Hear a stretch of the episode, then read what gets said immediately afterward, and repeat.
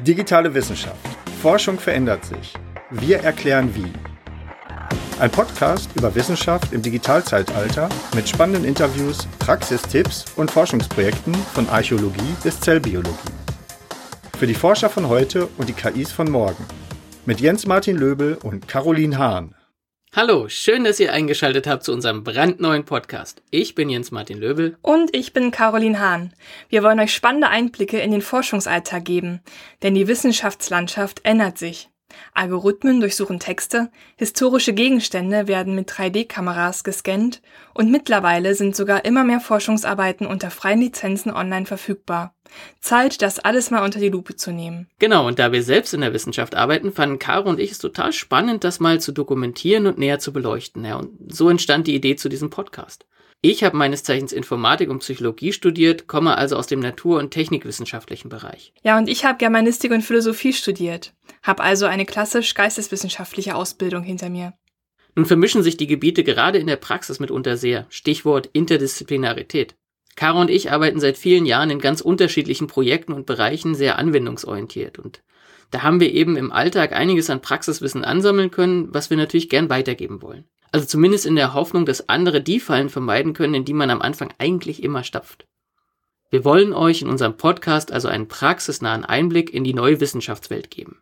Euch am besten für digitale Methoden begeistern und zeigen, was alles möglich ist und vielleicht in Zukunft möglich sein wird. Und wir möchten diskutieren, welche Fragen Algorithmen vielleicht nicht beantworten können oder sollten. Genau dazu laden wir regelmäßig spannende Gäste aus Wissenschaft und Praxis zu einem Interview ein. Wir wollen Forschungsstätten besuchen und euch Projekte sowie neue Methoden vorstellen. Ja, und zeigen, wo in der Realität dann doch Probleme auftreten. Auf unserer Webseite digitale-wissenschaft.de, ich hoffe, ihr habt mitgeschrieben, erhaltet ihr übrigens viele weitere Informationen, die euch ganz konkret weiterhelfen sollen. Wir haben einen Blog, in dem wir euch Digitaltools und Tipps vorstellen, mit deren Hilfe ihr euch Stück für Stück in fachübergreifende digitale Methoden und Werkzeuge einarbeiten könnt. Ja, und natürlich freuen wir uns über euer Feedback. Ja, bitte. Ihr könnt die Beiträge gerne auf unserer Webseite kommentieren und uns Feedback an podcast.digitale-wissenschaft.de schicken. Und falls ihr auf ein tolles Projekt oder einen Wissenschaftler gestoßen seid, den wir unbedingt interviewen sollen, dann schreibt uns direkt. Die Wissenschaftslandschaft ist breit, da gibt es viel zu entdecken. Außerdem findet ihr auf unserer Webseite auch Rezensionen zu hilfreichen Büchern, die euch den Schritt in die digitale Wissenschaftswelt erleichtern können. Aber genug der Vorrede. Legen wir los mit unserem ersten Interviewgast. Unser erstes Interview haben wir mit Markus Schnöpf hinter den altehrwürdigen Mauern der Berlin-Brandenburgischen Akademie der Wissenschaften geführt. Markus ist von Haus aus Historiker, kann und macht aber eigentlich tausend Dinge. Er ist hier wissenschaftlicher Mitarbeiter im Projekt Telota. Die Abkürzung steht für The Electronic Life of the Academy, also sehr modern. Es gibt eine Akademie, also eine eigene Abteilung, die sich mit der digitalen Erschließung historischer Quellen befasst. Und übrigens auch einen der wenigen verbliebenen alten Paternoster, mit dem man wunderbar hoch und runter fahren kann. Oh ja. Und obwohl Markus eine geisteswissenschaftliche Ausbildung hinter sich hat, beschäftigt er sich eigentlich schon immer mit digitalen Methoden. Er scannte unter anderem vor fast 20 Jahren die Keilschriftsammlung der Eremitage. Aber das kann er euch ja gleich selbst erzählen. Heute ist er Lehrbeauftragter an der Freien Universität im Masterstudiengang Editionswissenschaften und betreut hier an der Akademie der Wissenschaften unter anderem das Corpus Coranicum, eine digitale, historisch-kritische Fassung des Korans. Es gibt also viel zu tun. Wer Markus auch mal persönlich kennenlernen möchte, kann ihn jeden letzten Freitag des Monats im Berliner Deckshaus treffen, wo er den Digital Humanity Stammtisch organisiert. Das ist übrigens ein altes Schiff, das auf der Spree herumschwimmt und jetzt als Restaurant genutzt wird, wo man auch ein sehr leckeres Bier bekommt. Oder ihr trefft ihn einfach in den Seminaren der Digital Classicists. Aber auch dazu gleich mehr von Markus. Wir befinden uns heute hier mitten im Herzen Berlins am historischen Gendarmenmarkt Eingeladen hat uns Markus Schnöpf. Hallo Markus Schnöpf. Hallo Jens, hallo Carlo, schön, dass ich bei euch sein darf. Schön, dass du Zeit gefunden hast. Wir können ja gleich mal loslegen was uns brennend interessiert, wie hast du eigentlich begonnen, dich mit digitalen Geisteswissenschaften zu beschäftigen? Ich habe mich eigentlich schon sehr früh mit den digitalen Geisteswissenschaften beschäftigt, eigentlich schon fast als Schüler. Ich habe als Schüler, das war 1986, eine Arbeit schreiben müssen. Die habe ich damals über den spanischen Bürgerkrieg in, in meinem Hauptfach Geschichte geschrieben und dort habe ich das erste Mal mit einem Computer eine wissenschaftliche Arbeit abgefertigt. Das war, glaube ich, noch ein Atari oder so etwas und dort durfte ich das erste Mal eben digital arbeiten. Allerdings kam dann so Mitte der 80er Jahre kam ja dann auch eine sehr starke Computerskepsis auch auf im Allgemeinen im Rahmen der Volkszählung in Westdeutschland und Datenschutz und so weiter und so fort. Also Sachen, die man sich heutzutage gar nicht mehr vorstellen kann, dass das mal wirklich Themen und Probleme waren und habe mich dann erstmal wieder verabschiedet und mich entfernt von dem Computer. Dann allerdings im Studium, als ich dann hier in Berlin an der Freien Universität Geschichte studiert habe, da fing das dann an tatsächlich eben auch, dass ich mich für Themen interessiert habe, die eher mit dem Computer zu bearbeiten sind, nämlich historische Demografie. Historische Demografie ist eigentlich die einzige Sparte der Geschichtswissenschaft, die fundamental und maßgeblich vom Computer auch abhängt. Denn dort werden ja Kirchenbücher ausgewertet und zwar Massendaten auch erhoben und diese Massendaten können eigentlich nur mit dem Computer mhm. ausgewertet werden. Und insofern war das dann auch gleich an der FU mein damaliger Professor und Lehrer, Professor Immenhof. Er war damals auch dann der Vorleiter für HTML-Seiten, für Geschichte bauen. Der hat gesagt, naja, die Geschichte war ja nie so schweigsam, wie man sie aus den Büchern kennt. Also wenn man ein Buch liest, dann ist es ja nur still und man hört nichts. Aber die Geschichte war ja eigentlich laut und es hat äh, überall gelärmt und deswegen war er sehr stark daran interessiert, eben auch Multimedia-Inhalte in, äh, in, in die Geschichtswissenschaften einzubringen und hat deswegen eben auch seine Webseiten dann dementsprechend aufgebaut. Und insofern hat, hat das dann, war das dann ein fließender Übergang von der historischen Demografie hin zu Multimedia-Geschichtswissenschaften beziehungsweise Geschichtswissenschaften, die vom Computer unterstützt werden und eben auch vielleicht neue Erkenntnisse schaffen. Aber das ist so ungefähr auch die grundsätzliche Frage, die wir sowieso in dem Podcast auch klären müssen. Ja, aber nochmal zurück zu deiner Kindheit und zu deinen Computern. Ich habe nämlich recherchiert, dass du auch einen C64 hattest und noch viel früher, mit 15 wohl. Was hast du da gemacht? Also deine Computerbegeisterung hat sich schon früher entwickelt, oder? Naja, das war der Computer meines Stiefvaters, den ich da bekommen habe, beziehungsweise dann verwendet habe. Und es war ja damals so, dass man eben als Datenträger Kassetten genommen hat und dann eben auch mit den Kassetten erstmal die grundsätzlichen Programme eben in den Arbeitsspeicher reinladen musste und äh, dann gab es dort Zeitschriften auch am Kiosk, wo man dann irgendwie auf 20 Seiten eben den Code für ein Spiel abtippen musste. Mhm. Und das habe ich gemacht. Das hat mir aber nicht so sonderlich viel Spaß gemacht, irgendwie einfach nur dumm irgendwelche Sachen abzutippen. Aber eben, ich gehörte der C64-Generation an, ja. Und dann ging es um die Keilschriften, also. Der Glücksfall, den ich hatte, war, dass ich dann am Max-Planck-Institut für Wissenschaftsgeschichte als studentische Hilfskraft angefangen hatte und dort vorwiegend eben zuerst mal für die, für das reine Abtippen, also Transkribieren von gedruckten Quellen zur Geschichte der Mechanik in eine Datenbank, das war eine FileMaker-Datenbank, beschäftigt war und dann eben auch äh, mit Keilschrifttafeln, mit der Digitalisierung der Keilschrifttafeln. Es gab damals, oder es gibt es immer noch, ein großes Projekt, das CDLI, CUNY from Digital Library Initiative, als internationales Forschungsprojekt, sehr inspiriert durch Peter Damado, der wissenschaftlicher Mitarbeiter am Max-Planck-Institut war. Und dort haben wir eben angefangen oder versucht, eben alle möglichst oder möglichst viele Keilschrifttafeln Tafeln zu Bild und dann aber eben auch per Volltext zu erfassen. Und da gibt es eben verschiedene Sammlungen. Wir haben hier in Berlin am Vorderasiatischen Museum eine große Sammlung von Keilschrifttafeln. Die musste erstmal digitalisiert werden und ich war dann drei Monate in Petersburg gewesen, um die Sammlung in der Eremitage zu digitalisieren. Mhm. mhm. Und das war halt eben, ja, das war um die Jahrtausendwende. Das heißt, man hatte eben noch nicht so gute Digitalkameras, beziehungsweise Handys gab es auch noch nicht. Also ich glaube, es war die Zeit, wo Nikon die D2 herausgegeben hatte. Und mit dieser Kamera bin ich dann nach Petersburg gefahren und einem A3-Scanner und das war alles sehr spannend. Am 8. Mai 2000 bin ich dort angekommen. Am 9. Mai waren gleich die Feiern zum Ende des Krieges mit äh, Paraden und so weiter und so fort. Und die Sachen vom Zoll dann rauszubekommen und dort dann in der Eremitage aufzubauen, das war dann schon sehr spannend. Und dann habe ich natürlich einen Trick angewendet. Normalerweise hat man dann immer jede Keilschrifttafel einzeln draufgelegt und von allen Seiten digitalisiert. Also man muss sich eine Keilschrifttafel eben ist ein dreidimensionales Objekt, wo die Vorderseite, die Rückseite, aber auch die Seiten beschriftet sind. Und deswegen muss man pro Keilschrifttafeln eins, zwei, drei, vier, fünf, sechs Aufnahmen machen.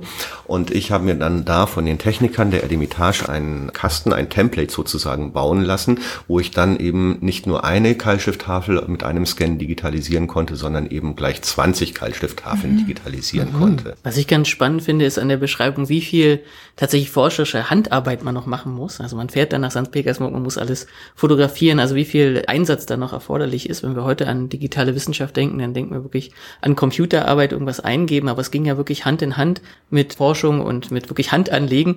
Wann hast du denn zum ersten Mal gemerkt, dass sich was verändert oder dass diese digitalen Werkzeuge irgendwie in den Alltag da eintreten, in den Forschungsalltag? Ist es heutzutage noch nicht viel besser, die Situation? Mhm. Also wir denken eigentlich, dass wir eigentlich schon so viele Informationen digital vorliegen haben, aber im Endeffekt die meiste Information liegt doch noch analog vor. Wenn ich zum Beispiel hier, wir sind ja hier in den Räumlichkeiten der Berlin-Brandenburgischen Akademie der Wissenschaften und wir haben hier auch ein Archiv, was äh, 300 Jahre alt ist und wenn ich mir da die Bestände angucke, das sind ungefähr sechs laufende Kilometer, die dort gesammelt sind und von diesen sechs laufenden Kilometern wurden in den letzten 20 Jahren sechs Meter digitalisiert und zwar bilddigitalisiert. Dann kann man sich mal ausrechnen, wie lange wir eigentlich noch brauchen, um eben tatsächlich diese ganzen Informationen digital vorliegen zu haben. Andererseits ist es jetzt so, dass wir in der jüngeren Geschichte, also so Geschichte seit 1970, habe ich heute gerade gelesen, also das war jetzt der Fall äh, USA, da wurden dann die ganze Kommunikation mit den Botschaften liegt schon digital vor. Also der digitale Turn, der war so ungefähr Anfang der 70er Jahre. Jetzt sind diese digitalen Archive auch der Forschung freigegeben worden. Ne?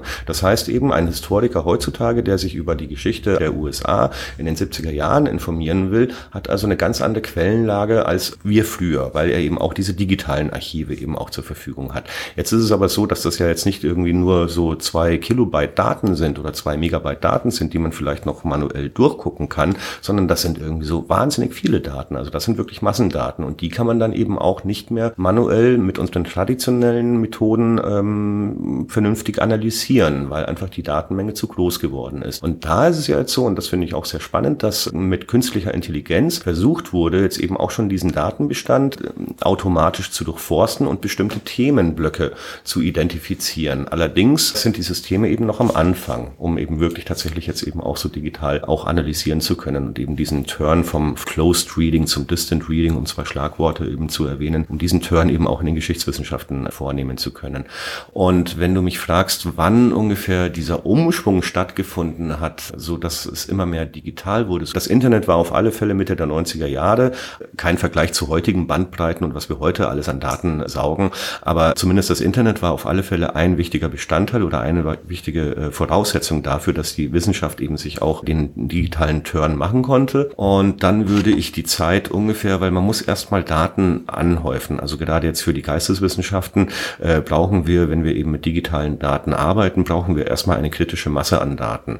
Und äh, das hat lange gedauert, wie, finde ich. Also ich würde sagen, um die Jahrtausendwende hat man dann schon die ersten, naja, gut, nee, um die Jahrtausendwende war das so, dass die Projekte, die dort durchgeführt waren, wurden, das waren alles so Leuchtturmprojekte. Das waren so Einzelprojekte, die alle aber nicht irgendwie, na, wir, wir digitalisieren jetzt mal einen Bestand und das machen wir jetzt auf unsere Art und Weise. So für die Geschichtswissenschaften und zwar die klassischen oder die Altertumswissenschaften bestand damals aber auch schon ein sehr wichtiger Referenzpunkt, der heutzutage eben immer noch besteht und zwar, das war die Perseus Digital Library. Das heißt eben, man hatte so seit den 90er oder eigentlich schon seit den 70er, 80er Jahren hatte man eben gerade in den Altertumswissenschaften versucht, eben auch die klassischen Texte per Volltext zur Verfügung zu stellen. Da gab es dann so Programme wie der Thesaurus Linguae Graecae, die zuerst auf CD vertrieben wurden, oder zuerst auf Disketten vertrieben wurden, dann auf CDs vertrieben wurden und letztendlich dann eben jetzt übers Internet vertrieben werden. Das heißt eben, man hat ja auch gar keinen Datenträger mehr.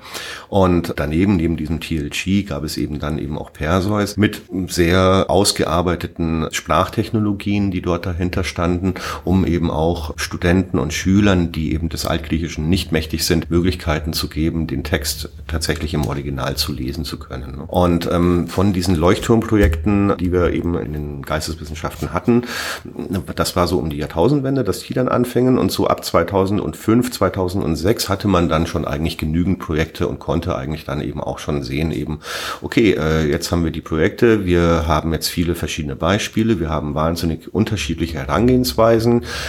Jetzt geht es darum, den nächsten Schritt zu machen, nämlich die Projekte miteinander zu verbinden, einen Datenaustausch zu gewährleisten und eben auch wegzugehen von diesen Einbahnstraßenprojekten, wo man Sachen nur reinsteckt, aber nichts wieder zurückbekommt. Was dann ja auch wichtig war, war, dass man sich Gedanken gemacht hat, wie eigentlich das Urheberrecht für digitale Produkte eigentlich aussehen soll. Also welche Lizenzen nimmt man da? Und deswegen war es dann eben auch ein sehr wichtiger Punkt, eben dass Creative Commons mit, mit den Lizenzen mhm. gekommen ist und man eben auch eine vernünftige, äh, dem, dem Nutzer eben auch eine Lizenz anbieten konnte, so dass er wusste oder so dass er weiß, was er damit eigentlich auch machen kann mit den Inhalten. Kann er sie weiterverwenden in seinen eigenen Lizenzen? Kann er irgendwie Daten extrahieren und anderweitig mischen und neue Analysen durchführen? Weil das ging vorher alles gar nicht. Und insofern, das würde ich sagen, das waren so die, die Punkte, die so ein bisschen angedeutet haben, in welche Richtung es geht, aber die auch wichtig waren, um zu verstehen, wie heute die digitale Geisteswissenschaft aussieht. Es ist wahnsinnig spannend besonders auch in welchem Tempo das plötzlich Fahrt aufgenommen hat. Ich würde ganz kurz nochmal darauf tatsächlich zurückgehen und ein bisschen weiter ausholen. Wir können ja dann nochmal auf Levmanovic, Distant Reading, Close Reading und so eingehen. Das heißt, die wissenschaftliche Arbeit hat sich einerseits nicht verändert, weil es immer noch viel, was wir digitalisieren müssen, es ist immer noch viel Archivarbeit, Forschen.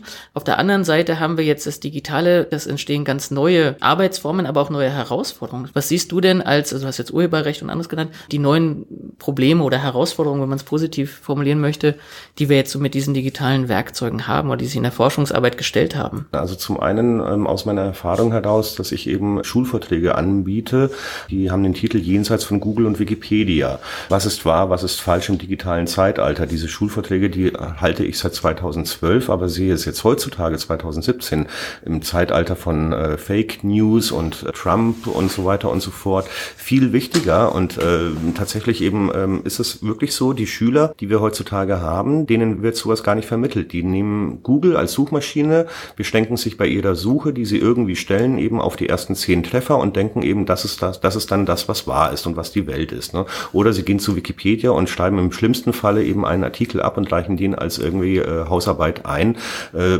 ohne zu berücksichtigen, dass das jetzt ein Plagiat ist, dass sie da jetzt einen Rechtsverstoß vornehmen, dass sie sich mit Federn fremder Köpfe schmücken und dass die Lehrer eben auch genauso gut in der Lage sind, dieses Plagiat zu identifizieren. Das heißt eben, sie sind sich über die Konsequenzen gar nicht mehr so richtig bewusst. Oder sie verwenden Social Media, um irgendwelche urheberrechtlich geschützte Materialien zu posten, zum Beispiel. Das wird jetzt eventuell diese Woche sogar noch schlimmer irgendwie so mit der, mit der Rechtsprechung der EU-Kommission, mhm. wo dann eventuell gar keine MEMS mehr hochgeladen werden können, weil äh, die Dienstanbieter angehalten sind, schon beim Upload eben solche urheberrechtlich geschützten Materialien zu filtern. Also sprich, das geht viel weiter. Und um jetzt nochmal auf die Schüler zurückzukommen, mhm. da ist es eben so, eben einerseits die Recherche Recherchefähigkeit geht uns ein bisschen verloren. Wir glauben, wir werden zu leichtgläubig, was Inhalte anbelangt. Wir sind eigentlich gar nicht so richtig darauf vorbereitet, mit Fälschungen und so weiter umzugehen. Und äh, da sehe ich eigentlich die größte Herausforderung für uns, dass wir uns äh, eine digitale Ethik Ne, eigentlich zulegen müssten. Einerseits müssen wir klar und deutlich eben immer sagen, wo wir unsere Inhalte oder unsere Erkenntnisse herhaben. Das heißt eben auch digitale Quellen eben immer auch zitieren und angeben, soweit möglich. Und dann ist es aber auch so, was, was ich ziemlich beängstigend finde, sind die jüngsten Entwicklungen auch im Bereich der künstlichen Intelligenz.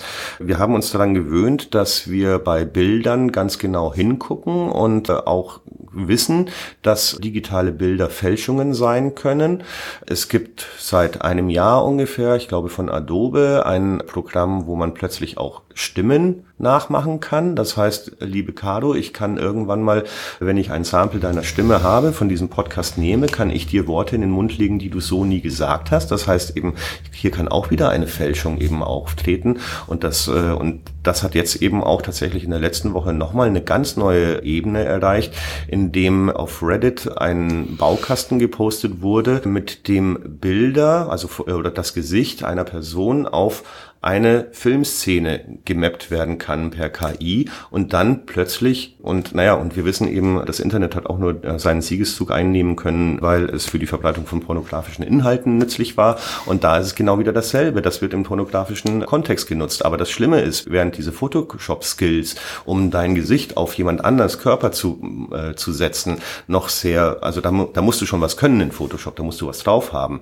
Jetzt mit dieser KI-Geschichte und den Filmen ist das auch auch dem einfachen und normalen Nutzer möglich. Und das ist ein bisschen erschreckend irgendwie so. Und ich weiß nicht, was für eine Flut von Bildern wir in Zukunft bekommen werden und Filmen bekommen werden, wo wir uns dann wirklich nur noch fragen müssen, irgendwie so, ist das wahr, ist das falsch? Und eigentlich darf man eigentlich niemandem mehr trauen dann so ungefähr in Zukunft. Und da denke ich eben, ist es ganz wichtig, dass wir eben eine Ethik entwickeln, eben auch Verhaltensmaßregeln entwickeln und diese dann eben auch anwenden, weil das sind natürlich Verstöße gegen Persönlichkeitsrechte, die eigentlich gar nicht gehen. Das heißt, Medienkompetenz wird ein zentrales, wichtiges Thema plötzlich. Genau, Medienkompetenz, aber eben auch, also neben der Medienkompetenz ist es ja so, wenn, wenn ich mir jetzt äh, die junge Generation angucke, die äh, verwenden ein Handy, vielleicht gibt es noch ein Tablet, ein Computer eventuell schon gar nicht mehr. Das heißt eben, früher hatten wir halt eben tatsächlich eben jeder einen Computer. Ähm, heutzutage eben mit so einem Handy kann ich eigentlich auch nicht so unbedingt, mit so einem Smartphone eben auch nicht so unbedingt Medienkompetenz äh, vermitteln oder auch Programmierkenntnisse. Ergebnisse. Also ich habe noch nie jemanden gesehen, der auf seinem Smartphone äh, programmiert hat. Gegenüber der Generation C64 hat sich da einiges geändert. Man wird vom Macher wahrscheinlich zum Konsumierer genau, so ein bisschen degradiert. Genau, ja. Zumal man ja auch sagen muss, dass die Algorithmen, die programmiert werden, auch immer eine Interpretation beinhalten. Künstliche Intelligenz wirkt immer total objektiv und allwissend und alles erforschend, weil sie halt in der Lage ist, extrem große Datenmengen zu verarbeiten. Aber im Endeffekt ist es auch nur ein Mensch, der es programmiert. Und ja, Medienkompetenz gehört halt da dazu, dass ich auch vielleicht mal in den Algorithmus reingucken kann und schauen, mindestens ähm, sehen kann, wo er herkommt und wer ihn programmiert hat. Ganz genau, das ist ja auch ein ganz zentraler Punkt, der eben auch diskutiert wird. Wenn ich jetzt einen Geisteswissenschaftler habe, der eben ein Programm, ein Python-Skript verwendet mit einer Bibliothek, um irgendwelche Daten zu analysieren und zu extrahieren.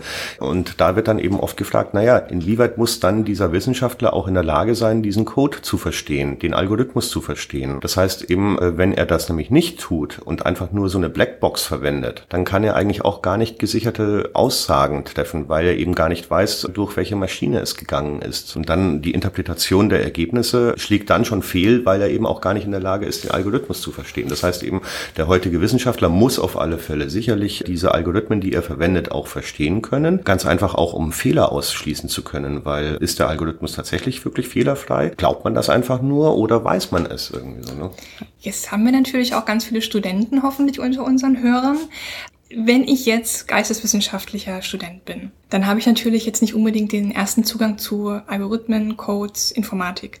Was würdest du den Studenten raten, damit sie halt auch digitale Techniken anwenden können und damit arbeiten können? Na, es ist auf alle Fälle für Studenten wichtig, sich Zusatzqualifikationen anzueignen. Das sind die Qualifikationen, die erstmal gar nicht primär mit dem eigenen Studienfach zu tun haben, die man aber tatsächlich dennoch üben muss. Und das sind grundlegende Programmiertechniken. Man kann Python lernen. Python ist eine wunderschöne Script Skriptsprache, angelehnt an Monty Python. Also wer Sinn für Humor hat, kann auf alle Fälle mit Python schon mal umgehen. Da gibt es auch ganz viele tolle Webseiten, die einem helfen können. Wenn ich Geschichtswissenschaftler bin, dann würde ich zu Programming Historian gehen und dort eben die ersten Kurse belegen. Das sind Webinars, man kann Videos sich angucken und so weiter und so fort. Also da gibt es genügend Möglichkeiten, eben auch als Student sich eben da dann nochmal eben Qualifikationen anzueignen und eben auch zu sehen, jetzt will ich eine Webseite basteln, vielleicht will ich einen Blog basteln, da muss ich auch bestimmte Dinge Dinge können, die ich ja dann hoffentlich auch bei euch auf der Seite finden werde, Anleitungen und so weiter und so fort. Was ihr ja macht und was ihr versucht mit dem Podcast und mit der ganzen Webseite,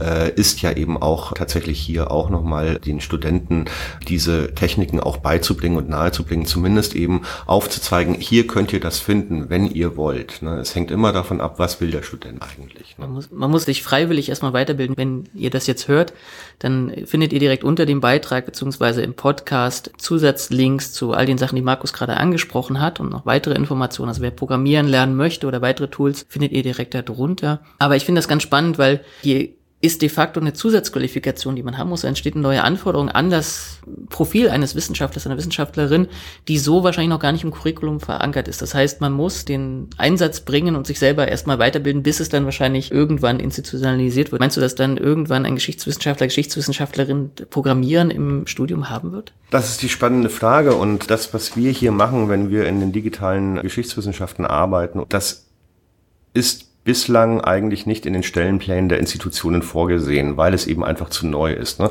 Es gibt in den Institutionen gibt es Bibliotheken, die gibt es seit Hunderten von Jahren. Es gibt die Archive, die gibt es auch von Hunderten von Jahren. Und da gibt es eben dann die Stellenpläne. Aber was die digitale Wissenschaft anbelangt, die sind noch nicht angekommen in den Institutionen und eben auch noch nicht irgendwie so richtig im Studium angekommen. Das heißt eben, ich kann auf alle Fälle mein Literaturstudium durchziehen, ohne jemals, na gut, mit Word muss ich in Kontakt gekommen sein, aber äh, mehr vielleicht auch nicht. Das kann ich natürlich machen. Ich kann vielleicht auch mich so spezialisieren, dass ich auch später eine Professur bekomme. Wenn ich mich dann aber auf den digitalen Teil äh, stürze und äh, dort etwas mache, dann kann das sehr gut sein, dass ich mir damit gar keine Meriten verdiene, dass das gar nicht akzeptiert wird. Mein Beispiel zum Beispiel, als ich meine Abschlussarbeit bei den Geschichtswissenschaftlern gemacht habe, da habe ich als erster eine CD abgegeben. Na, nicht nur eine CD, ich habe drei CDs abgegeben in der Bibliothek. Aber ich musste dazu noch eben auch tatsächlich die Arbeit eben ausgedruckt abgeben und genau das Ausgedruckte wurde bewertet, das Digitale nicht. Mhm. Das heißt, eben die Studienordnungen waren noch gar nicht dafür ausgelegt. Gut, das hat sich vielleicht in den letzten 20 Jahren gebessert, aber oder muss sich auch gebessert haben, weil im Bereich der Dissertationen haben wir diese Veröffentlichungspflicht auch und die ganzen elektronischen Dokumentenserver. Aber auch die sind ja eigentlich erstmal noch sehr, sehr traditionell, mhm. nämlich eben äh, beschränkt eben auf PDFs vor allem. Das heißt eben, wenn ich eine Dissertation abgebe, dann muss ich dann wohl ein PDF abgeben, aber ich kann nicht jetzt irgendwie eine Webseite abgeben, die, äh, die sich laufend ändert oder so etwas. Das kann dann gar nicht bewertet werden. Das heißt, wir brauchen hier schon eine Öffnung des Systems hin zu mehr Akzeptanz von verschiedenen Herangehensweisen und Vermittlungsweisen. Das heißt, das Medium bietet einem noch viel mehr Möglichkeiten, die wir ausnutzen können und müssen? Ja, wir sagen eigentlich immer, dass wir im digitalen inkunalen Zeitalter sind. Also das heißt, nach der Erfindung des Buchdrucks wurden die ersten Drucke noch sehr stark an die Gestaltung von Manuskripten, also von Handstiften, haben sich da daran orientiert. So zeichnen sich ja auch die Inkunablen aus. Und so haben wir das eigentlich heutzutage eben auch, dass wir mit den digitalen Publikationen erstmal noch sehr stark das Buch imitieren wollen. Aber eben das löst sich eigentlich gerade, das waren so jetzt die ersten 20 Jahre, die wir so hatten mit dem digitalen Medium, dass man sich davon so ein bisschen löst. Weil du gerade auch Handschriften ansprachst. Es ist natürlich auch jetzt ein Vorteil von analog vorliegenden Dateien oder Dokumenten, dass du halt auch immer noch Bücher, Handschriften lesen kannst, die meinetwegen 400, 500 Jahre alt sind. Wie ist denn das mit der Langzeitverfügbarkeit von Forschung, die jetzt publiziert wird? Siehst du da ein Problem, wenn du jetzt eine Magisterarbeit, eine Dissertation abgibst, die nur digital verfügbar sein wird, vielleicht in zehn Jahren, dass dann möglicherweise für zukünftige Generationen die Forschung nicht mehr verfügbar sein wird? Ich sehe es eigentlich sogar noch ein bisschen bisschen problematischer und zwar in einem ganz anderen Bereich. Wenn ich mir angucke, wie wir heutzutage kommunizieren, dann schreiben wir uns WhatsApp-Nachrichten oder Telegram oder Signal oder was auch immer. Wir posten eventuell was auf Facebook. Wir machen einen Tweet auf Twitter. Wir schreiben eine E-Mail. Mein E-Mail-Postfach, das ist ungefähr 20.000 E-Mails groß und so weiter und so fort. Wenn ich jetzt morgen von der Straßenbahn überfahren werden würde, dann würde mein Computer hier neu aufgesetzt werden und alles wäre weg. Das heißt eben, wir leben eigentlich so ein bisschen in so einem dunklen Zeitalter, weil wir uns eben in den letzten 20 Jahren auch um diese E-Mail-Archivierung eigentlich gar keine Gedanken gemacht haben. Das heißt eben, für zukünftige Generationen, also so 300 Jahre äh, in die Zukunft gedacht, haben wir eigentlich gar nicht miteinander kommuniziert, weil wir gar nichts aufgehoben haben. Und das ist das eine eben, dass unsere tägliche digitale Kommunikation nicht aufgehoben wird. Erst zu langsam fängt man man an, sich mit der E-Mail-Archivierung zu befassen. Das hat ja auch rechtliches Umfeld, also auch Zwang dazu, dass man das auch aufbewahrt. Was jetzt so die wissenschaftlichen Arbeiten anbelangt, so sehe ich das aber relativ entspannt. Es wird sehr viel verloren gehen, aber das hatten wir auch im Analogen. Also wir haben im Analogen so viel verloren. Die Politik der Archive mit Kassationen, also sprich zu bewerten, das ist aufbewahrenswert, das ist nicht aufbewahrenswert, das wird also weggeworfen. Das heißt, wir haben eigentlich in der Geschichte ständig mit einem massiven Informationsverlust zu kämpfen und deswegen gibt es diese Geschichtswissenschaften, um eben mit diesem Informationsverlust umgehen zu können und eben ihn auch aufzufüllen zu können, eben Lücken auffüllen zu können und äh, interpolieren zu können und Geschichten erzählen zu können, die man eigentlich gar nicht mehr weiß. Und wenn man sich eben zum Beispiel die Literatur im 19. Jahrhundert anguckt, deutsche Literatur, dann gibt es vielleicht noch eine Handvoll Autoren, die allgemein bekannt sind, aber es gab ja da nicht nur diese 50 Autoren im 19. Jahrhundert, es gab ja hunderte, tausende Autoren.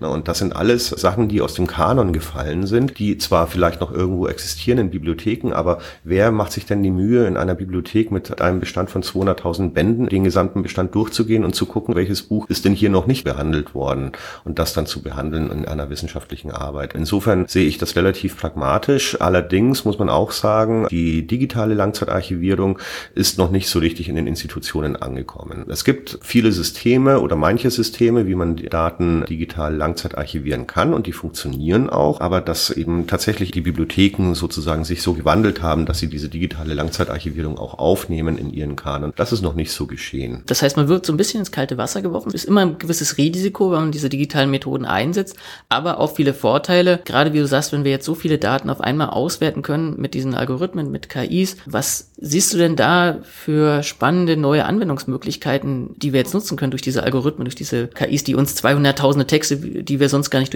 durchforstet hätten können, irgendwie zugänglich macht? Es ist eine Frage, die Gregory Crane, Chair der Humboldt-Professur in Leipzig für Digital Humanities auch oftmals stellt und die ich eigentlich immer sehr faszinierend finde. What can you do with a million of books? Also was kann man mit einer Million Bücher machen? Und dass da dann eben, wenn dann die Tools bestehen, um eben aus einer Million von Büchern bestimmte Sachen herauszufinden, wenn man das dann machen kann, dann ist das schon gut. Und da war ja wirklich tatsächlich auch ein Meilenstein, wurde dann mit den N-Grams eigentlich überschritten. N-Grams funktioniert so, dass man eben eine Masse von von Texten nach bestimmten Worten statistisch durchsuchen kann und dann eben auch eine Verteilung bekommt. Das heißt, man kann eigentlich dadurch auch kulturelle Tendenzen herausfinden. Ich mache das immer sehr gerne, indem ich eben zum Beispiel den deutschen Literaturkorpus, der auf Google Books besteht, von 1800 bis 2000 nach bestimmten Begriffen durchsuche. Das kann man mal machen, indem man mal nach Zombies guckt, mal nach Dracula guckt und nach Vampiren guckt und dann sieht eben, wann eigentlich diese einzelnen bestimmten Tendenzen oder Worte modern wurden und eben auch behandelt worden sind sind. Und da kann man dann tatsächlich dann auch kulturelle Entwicklungen herausfinden. Und das ist eben eine Sache, die ich sehr, sehr faszinierend finde. Welches Werkzeug oder welches Ergebnis hat dich denn da am meisten beeindruckt?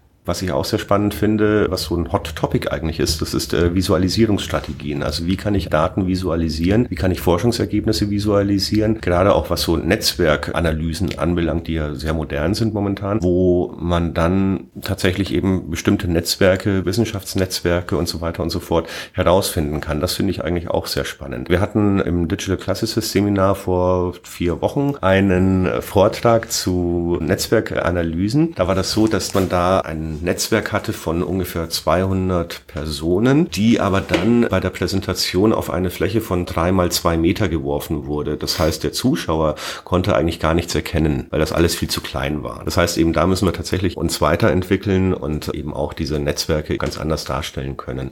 Das sind so faszinierende Sachen, die mich irgendwie momentan sehr interessieren. Mit welcher Software ist das gemacht worden? Mit Gefi oder? Ähm, das wurde mit Gefi, glaube ja. ich, gemacht. Die Vermittlung von Forschungsergebnissen rückt also in den Fokus und das versucht ihr ja auch mit den Digital Classicists? Es sind zwei Ebenen wahrscheinlich. Also einmal hast du halt die Wissenschaft, das heißt, da kannst du große Datenmengen am besten in irgendeinem absolut unschönen Programm herausfiltern und nutzbar machen für die Forschung. Und dann hast du natürlich die Wissensvermittlung, wo du das alles ein bisschen aufhübschen musst und dann mit großen Datenmengen auch so arbeiten musst, dass es jemand anders versteht oder wie du sagst, dass es jemand anders einfach anschauen kann und weiß, okay, das ist das Ergebnis. Genau, mit den Digital Classicists wollte ja diese Problematik ja auch angehen oder diese Fragestellungen. Worum geht's denn genau bei den Digital Classicists? Also erstmal muss man erklären, warum wir eigentlich einen englischen Titel gewählt haben und keinen deutschen Titel gewählt haben.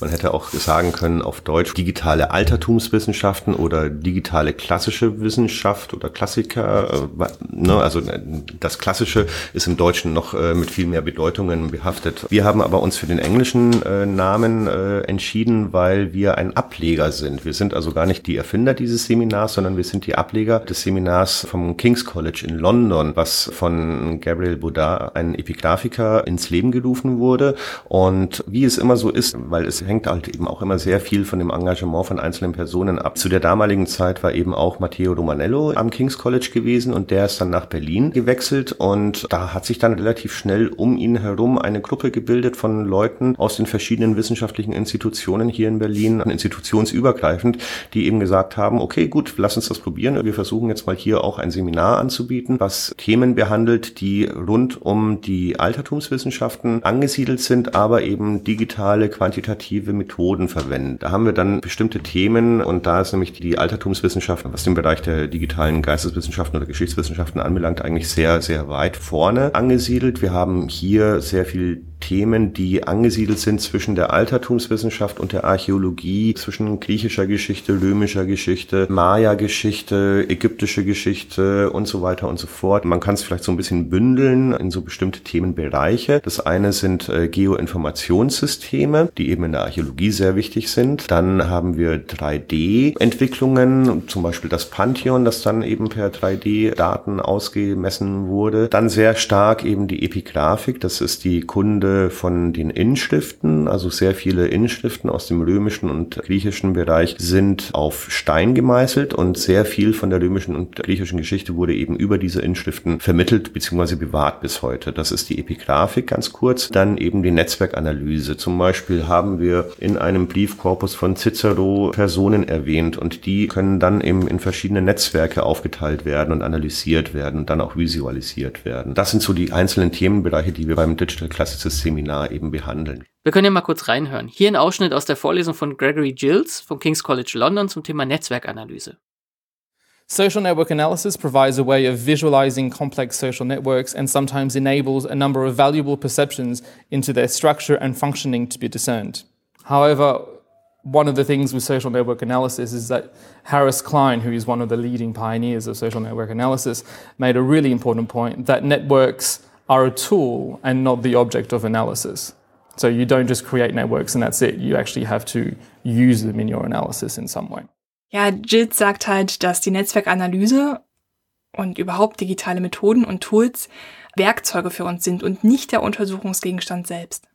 Was uns wichtig war, weil das ja eben auch Thema eures Podcasts ist, war, dass wir eben neben den Fachwissenschaftlern, die also schon tatsächlich drinstecken in den Themen, eben auch immer sehr stark die Studierenden ansprechen. Das heißt eben, die Studierenden sensibilisieren für Themen, die in diesem Bereich existieren. Was das Spezifische noch in dem Digital Classicist Seminar anbelangt, mit Seminar bezeichnen wir im Deutschen eben ein die Studierenden mit einbeziehendes Lehrformat. Im Englischen ist das Seminar eher auch als Vorlesung konzipiert. Das heißt, eigentlich müsste man es eher so ein bisschen mit Vorlesungen übersetzen. Stimmt aber auch nicht so ganz, weil aufgebaut ist das Seminar so, dass wir eben tatsächlich eben einen Frontalvortrag haben. Der endet dann nach ungefähr 45 Minuten. Dann ist Raum für Diskussion, wo eben auch alle mitdiskutieren können. Und dann gibt es noch einen dritten Teil, der eben dann bei Wein, Wasser und Knabbergebäck nochmal zu weiteren interessanten wissenschaftlichen Austauschen führt. Das heißt eben, da haben wir dann eben auch nochmal so, ein, so dieses lockere Format, was wir da halt eben auch gewählt haben. Also das heißt eben, wir wollen eigentlich eben auch den Studierenden, aber auch untereinander uns auf Augenhöhe begegnen.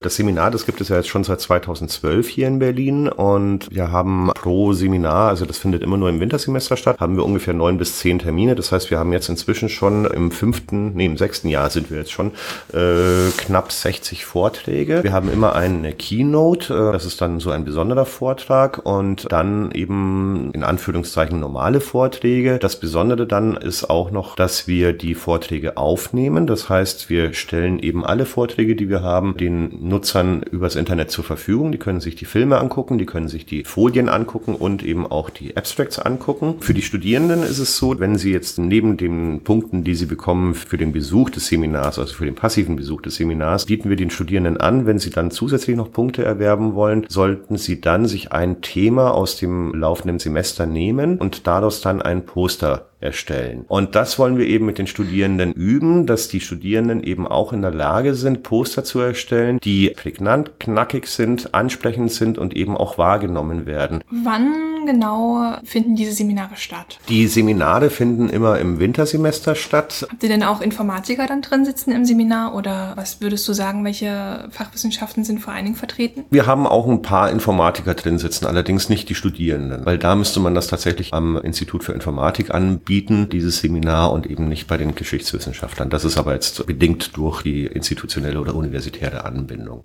Das Digital Classes Seminar ist ja eine Zusammenarbeit von mehreren Instituten. Wie gestaltet sich denn die interdisziplinäre Zusammenarbeit? Was siehst du denn für Stolpersteine? Manchmal ist es nicht so einfach, denn wenn wir uns die verschiedenen Wissenschaftsdisziplinen auch in der Altertumswissenschaft angucken, wir hatten einen Vortrag, der eben eher von einer Archäologin durchgeführt wurde und da war dann ein Altertumswissenschaftler und der hat das gar nicht verstanden, was eigentlich das Problem in der Archäologie ist. Also das heißt eben schon alleine eben zwischen Altertumswissenschaftler und Archäologen habe ich Kommunikationsschwierigkeiten und insofern eben diese Interdisziplinarität, also wenn wir eben bei den Digital Classicists sagen, wir haben jetzt sowieso schon eine große Menge von Hilfswissenschaften, Wissenschaften, die eben da behandelt werden, dann ist schon allein in diesem kleinen Gebiet, in diesem Orchideenfach, sagen wir mal so, ist es schon schwierig, eine gemeinsame Kommunikationsbasis zu bekommen. Und schwieriger wird es dann tatsächlich eben auch, nochmal exponent schwieriger, wenn sich dann Geisteswissenschaftler mit Naturwissenschaftlern eben über bestimmte Sachen austauschen. Aber einen größeren Dialog zwischen den Natur- und den Geisteswissenschaftlern wäre sicherlich fruchtbar für beide hm. Seiten. Was ist denn deine Rolle in diesem Digital Classicist Seminar? Also was genau machst du da? Organisierst du mit? Konzipierst du das Curriculum mit? Es gibt ein Organisationskomitee. Da gehören eben aus verschiedenen Institutionen interessierte Wissenschaftler dem an. Dieses Jahr haben wir eben jemanden von der TU, hier von der BWAW, von der FU, vom jetzt Max-Planck-Institut für Wissenschaftsgeschichte vom Deutschen Archäologischen Institut. Und was wir machen ist, wir rufen auf zu Programmeinreichungen, also einen Call for Paper. Und zwar bitten wir dann bis zu einem bestimmten Stichtag eben anonymisierte Einreichungen, wo wir also dann nicht wissen, wir als Programmkomitee, wer eigentlich diese Einreichung eingereicht hat. Also ein Abstract äh, muss da eingereicht werden, so ich glaube 2000 Worte oder 2000 Zeichen, nicht so lang. Und dann setzen wir uns zusammen und lesen uns diese Abstracts durch und bewerten die dann. Und das heißt, heißt, wir vergeben da Punkte, von 0 bis 10 Punkten werden da vergeben und äh, jeder, der in dem Organisationskomitee oder in dem Programmkomitee drin sitzt, macht das mit eben dem jeweiligen wissenschaftlichen Hintergrund und dann wird zum Schluss zusammengezählt, wer hat die meisten Punkte und die werden dann eingeladen. Das heißt, die Reise muss organisiert werden. Es sind meistens eben nicht äh, Berliner Vortragende, sondern tatsächlich weltweit. Also die kommen aus allen Richtungen, nicht nur aus Deutschland. Dieses Jahr war die entfernteste Person Reiste aus Kanada an um uns über sumerische Keilschrifttexte etwas zu erzählen, und zwar wie man die nämlich hacken kann. Ja, und äh, das ist eben die Aufgabe, eben, dass man das Programm erstmal zusammenstellt, dann, dass man die Reisen organisiert, Übernachtungen müssen organisiert werden. Bei jedem Vortrag muss eben auch eingeführt werden. Das heißt, man muss kurz eben die Person vorstellen. Man muss eben auch dann organisieren, dass die Studierenden eben ihre Poster-Sessions machen können. Das heißt, äh, man braucht halt eben dann auch in den, für die Vorlesungsverzeichnisse braucht man auch noch einen Text und so weiter und so fort. Also das muss alles so gemacht werden werden. Wie geht es denn mit den Digital Classicists weiter? Leider ist es so, dass wir momentan nicht wissen, wie es mit uns weitergeht mit dem Digital Classicist Seminar. Wir hatten bislang eben eine Finanzierung, die durch das Deutsche Archäologische Institut und Topoi gewährleistet wurde, eben um diese Reisen zu organisieren. Ne? Also ein Großteil des Geldes geht eben für die Reisen drauf, ein anderer Teil geht für die Videoaufnahmen drauf. Und jetzt ist es so, dass uns die Finanzierung wegbricht. So, das heißt eben, ich muss mir jetzt eben überlegen oder wir müssen uns überlegen, wollen wir das Seminar noch weiterführen? Können wir das Seminar noch weiterführen? Und wenn wir das noch weiterführen können, dann müssen wir uns auch eben Geldgeber suchen. Vielleicht sollten sollten wir es so machen wie ihr, dass wir auf Patreon um Spenden bitten. Das wäre vielleicht eine Idee. Müssen wir mal sehen. Und inhaltlich? Wo siehst du da den Weg? Also worauf hast du noch los, wo du sagst, Mensch, das Thema hatten wir noch nie, das würde mich super interessieren? Na, das grobe Thema ist eben digitale Altertumswissenschaften okay. oder Digital Classicists. Aber eben auch, dass man halt eben sich nicht eben auf diese klassischen Altertumswissenschaften, also mhm.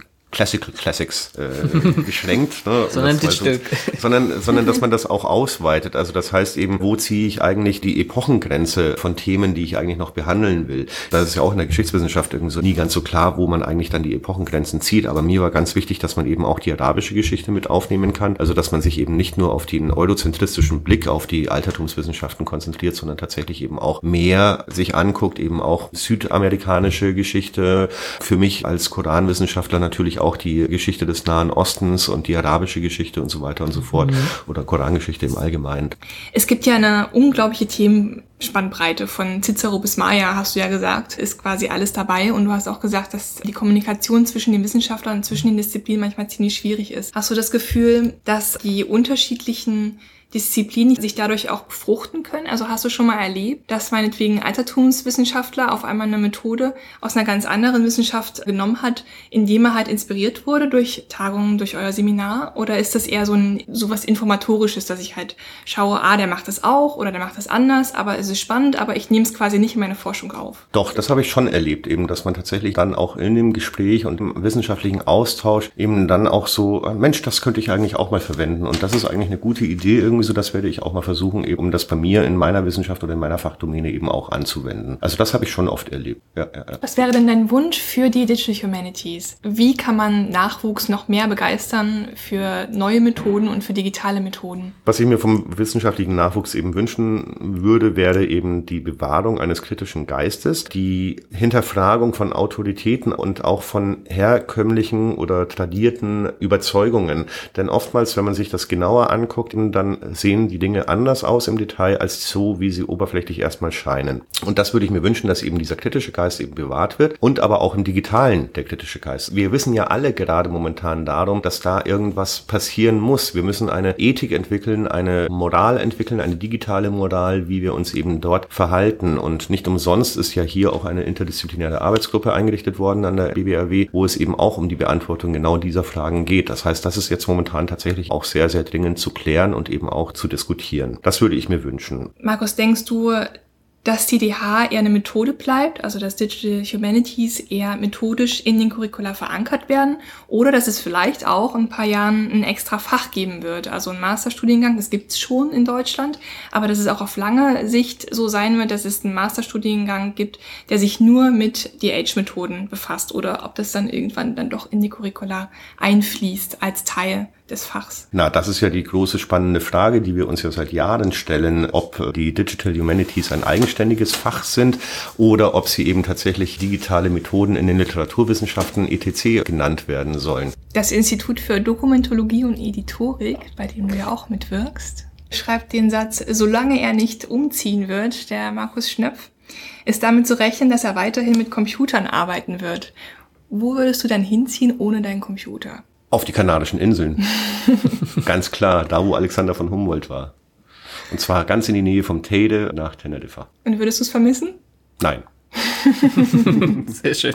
Was ist denn das Wichtigste, was du unseren Hörerinnen und Hörern, insbesondere den angehenden Wissenschaftlerinnen und Wissenschaftlern mit auf den Weg geben möchtest? Wenn ihr überlegt, in der Wissenschaft zu bleiben, dann macht euch gefasst auf befristete Arbeitsverträge, auf eine unsichere Zukunft, aber irgendwie werdet ihr es immer schaffen, auch weiterhin im wissenschaftlichen System zu bleiben. Das ist zumindest tröstlich und lasst euch nicht davon abhalten und konzentriert euch nicht zu sehr nur auf das Digitale, sondern behaltet eben auch die traditionellen äh, Herangehensweisen Herangehensweisen der Wissenschaft im Auge. Das ist auch ganz wichtig, dass man die nicht aus den Augen verliert. Was natürlich auch noch ganz wichtig ist, beantwortet die Frage, was bringt mir diese digitale Wissenschaft eigentlich? Also nicht blind alles coden, sondern gucken, was bringt mir das und habe ich überhaupt einen Vorteil davon. Genau, was das Coden auch anbelangt, er findet nicht ständig das Rad neu, sondern guckt auch nach. Vielleicht gibt es ja da draußen ein interessantes Blog, wo ganz viele Werkzeugkästen verlinkt sind und wo man dann eben auch sich schlau machen kann, was es denn da draußen auf der Welt noch so alles gibt. Also durchhalten und neugierig bleiben ist, glaube genau. ich, das Wichtigste. Ja, lieber Markus, vielen, vielen Dank, dass du dir Zeit genommen hast für das Interview. Vielen Dank. Vielen Sehr Dank. Spannend. Wir hoffen, ihr hattet genauso viel Spaß beim Zuhören wie wir beim Fragen stellen. Also ich fand es jedenfalls sehr spannend, mal tiefer in die Akademie reinzuschnuppern und mit dem Paternoster zu fahren. Caro und ich machen das Projekt ja hier privat und unabhängig von unseren Heimatunis. Für kleine Spenden, etwa um den Podcast-Server oder besseres Aufnahmeequipment zu bezahlen, oder uns vielleicht mal wieder ein leckeres Schoki-Eis zur Motivation mm. zu gönnen, mm, da wären wir euch sehr dankbar. Wenn euch unser Podcast also gefallen hat, freuen wir uns über eure Unterstützung auf Patreon. Alle Links gibt es auf unserer Webseite digitale-wissenschaft.de. Übrigens, dort könnt ihr auch Feedback geben zu unseren Folgen und kommentieren. Das oh ja, hilft bitte. uns immer. Und falls ihr Lust auf mehr habt, könnt ihr auch einfach unseren Wissensblog besuchen. Hier gibt's Einblicke in ganz konkrete Digitaltools und unser erster Beitrag dreht sich um das wissenschaftliche Bloggen und Veröffentlichen. In diesem Sinne wünschen wir euch viel Spaß damit und bis zum nächsten Mal. Tschüss. Ciao. Das war Digitale Wissenschaft. Weitere Informationen und Links sowie Diskussionsmöglichkeiten zum Podcast findet ihr auf unserer Webseite digitale-wissenschaft.de. Dort gibt es auch unseren Wissensblog, in dem wir über Tools, Software und hilfreiche Methoden der digitalen Forschung informieren. Wenn euch die Sendung gefallen hat, könnt ihr uns gerne auf der Crowdfunding-Plattform patreon.com slash digiwissen unterstützen. Unser Titellied lautet Epic Song und ist von Boxcat Games. Wir bedanken uns bei allen Zuhörern und freuen uns schon auf das nächste Mal.